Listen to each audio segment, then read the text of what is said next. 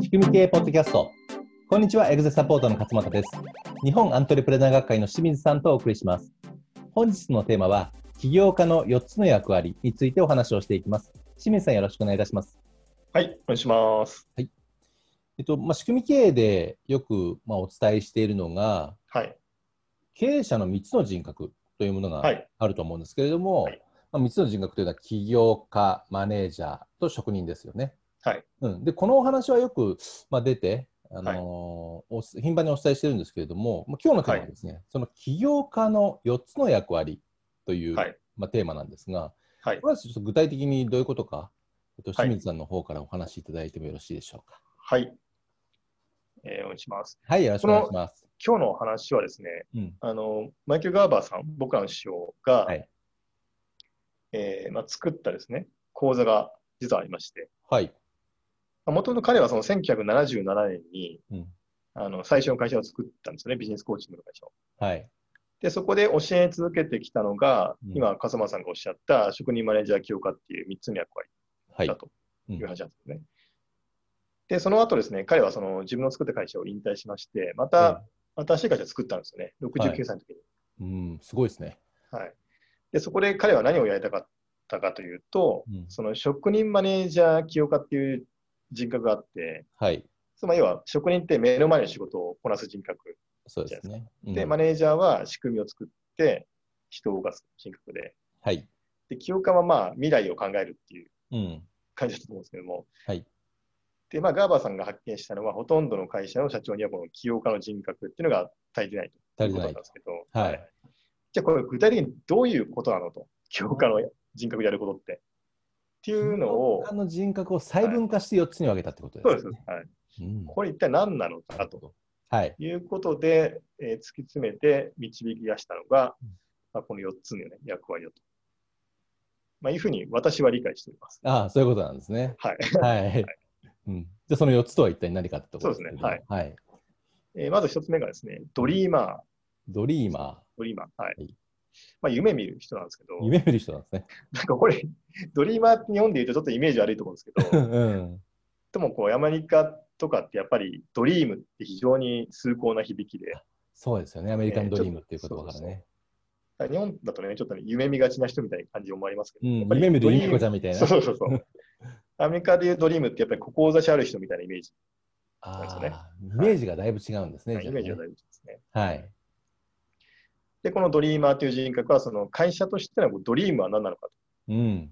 これをやっぱ考え続けなさいとはいい。う役割ですね。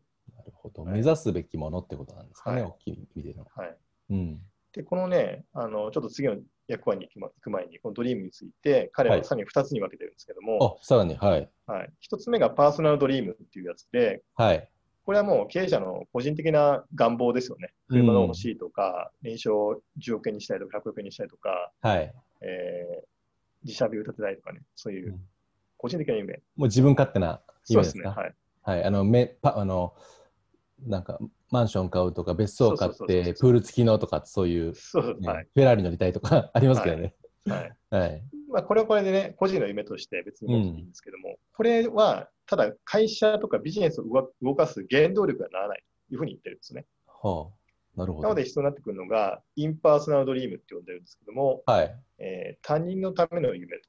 えーパーソナルドドリームが自分のためで、インパーソナルドリームが他人のための。はい、夢とそうですね。はい。はいで、これ昔、あの彼の講座に出ていたときに、彼がよく引用していたのは、ご存知かちょっとわかんないですけど、グラミン銀行っていうはい。バングラディッシュの銀行があって、うん。えーここはあのマイクロクレジットっていう仕組みを開発してですね、はい。まあ、要はバングラディッシュの貧しい女性たちがこうビジネスを始めてうん。自立できるような仕組みを作ったはいあ。の人なんですけど、うん。その彼、そのグラミン銀行を作ったモハメド・ユンさんが掲げているのが、貧困のない世界を作るっていうですおね、おえーこれがまさにインパーソナルドリームだー。まさにそうですね。と、はい、引用していましたけど、まあ、こういう夢ですね、うん他人のための夢、はい。まあ、それが何なのかっていうのをうん考え続けないといけないっていうのが、このドリーマーの役割になっうてくる、ん。でこれ一つ目ですね。はい。で、二つ目がシンカーということで、はい。これはまあ考える人っていうことなんですけど考もえる。人。うん。はい、これ要はそのドリーマーが描いてこう夢あるじゃないですか。はい。じゃあそれをどうやってビジネスにしていくのと。どうやってお金を稼ぐのと、それで。そういうビジネスモデルを作りなさいというのがこの進化ですなよね、るほど。具体化していくわけですね。そうですね。はいうん。で、このガーバさん曰く、このドリーマーとシンカーの間でよく葛藤が起こると。ほドリーマーはすごい夢夢を描いて、う。うんこん。なことやりたいと思うんだけど、はい。シンカーは具体的なことを考えるので、はい。あのいやとはいえ、うん。これそんな、ね、利益出ないよねとかう、ん、現実を見ちゃうわけですそうね。そうそう、そんな大それたことできないよねっていう、まあ、いわゆる右脳型、あはい左脳型あ左脳の型思です考ねなので、うん。そこのせみがいが起こるんだけれども、うんまあ、ここではドリーマーの方を優先しなさいというのがガーバさんの。あ、そうなんですね。はいうん。まあ、それでこの進化っていうので、じゃあ夢を現実にするビジネスを作る。はい。で、3つ目がストーリーテラーっていう役割なんですけど、まあ、これはその名の通り、ストーリーを語れという、うん。そういう役割のことを指していて、はい。まあ、そのドリーマーが描いた夢っていうのをうん誰にも分かりやすいように伝えろとうん。言われちゃうストーリーテリング大事って言いますもんね。はい、うん。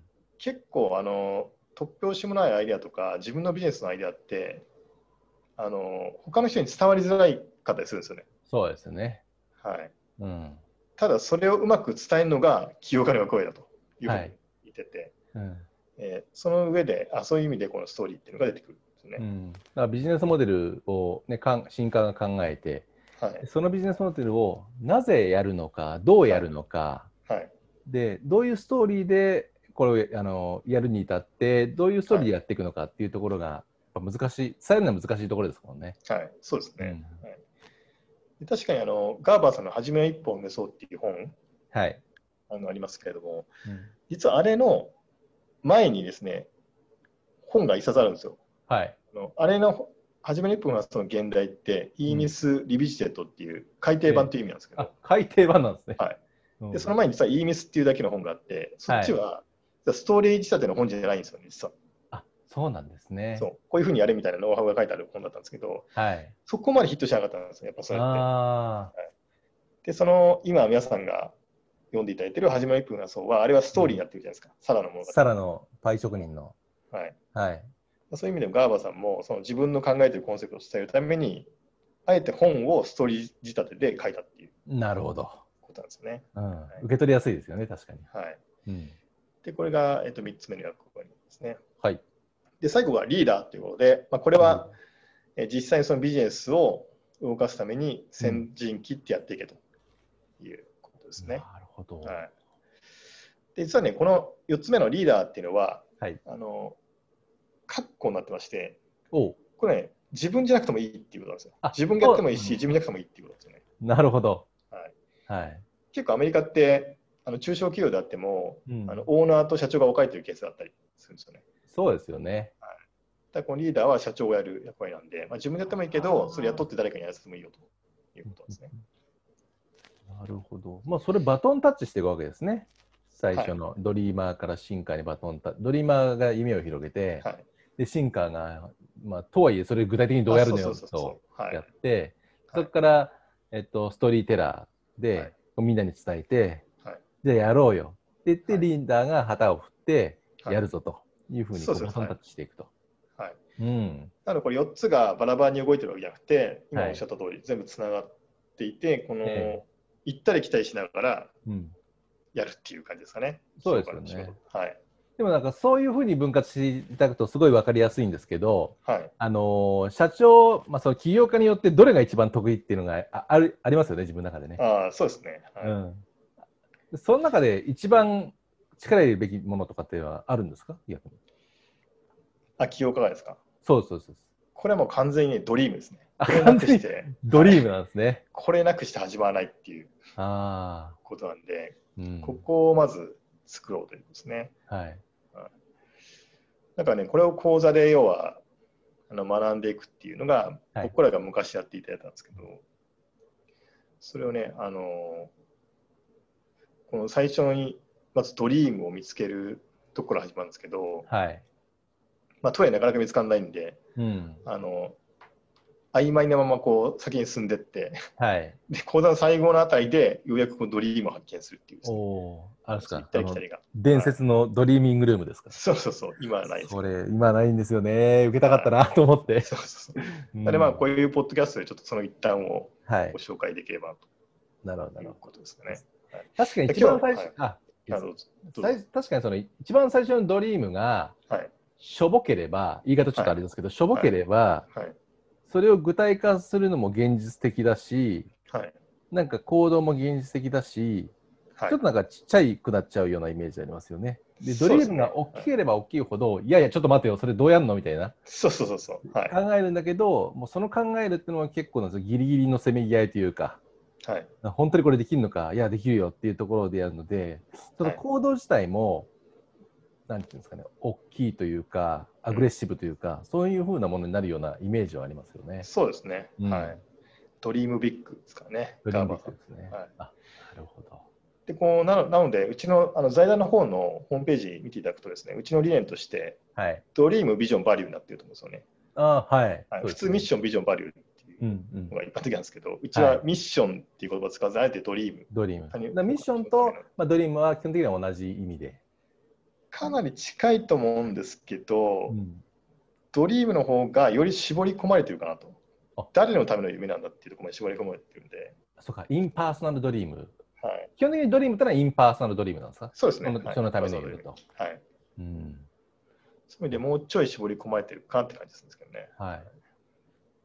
なるほど。非常に重要な概念ですね、この企業そうがで4すつの役割というのは。はい、なうん、のでまあ今日のメッセージとして一つ言うんだったら、他の人のためはための夢は何なのかというところですかね。はい。それその他の人とは誰なのかうん。というところ。まあ、ここがポイントかなと思いますね。はい。そうですね。はいまあ、今、経営されている方は改めて、はい一体自分の夢は何なのかはい。で、それは一体誰のための夢なのか、そはいういうのをですね、考えていただくといいかなというふうに思います。はい。はい。ありがとうございます。はい。それでは仕組み系ポッドキャスト起業家の4つの役割をお送りしましたまた来週お会いしましょうありがとうございましたありがとうございました。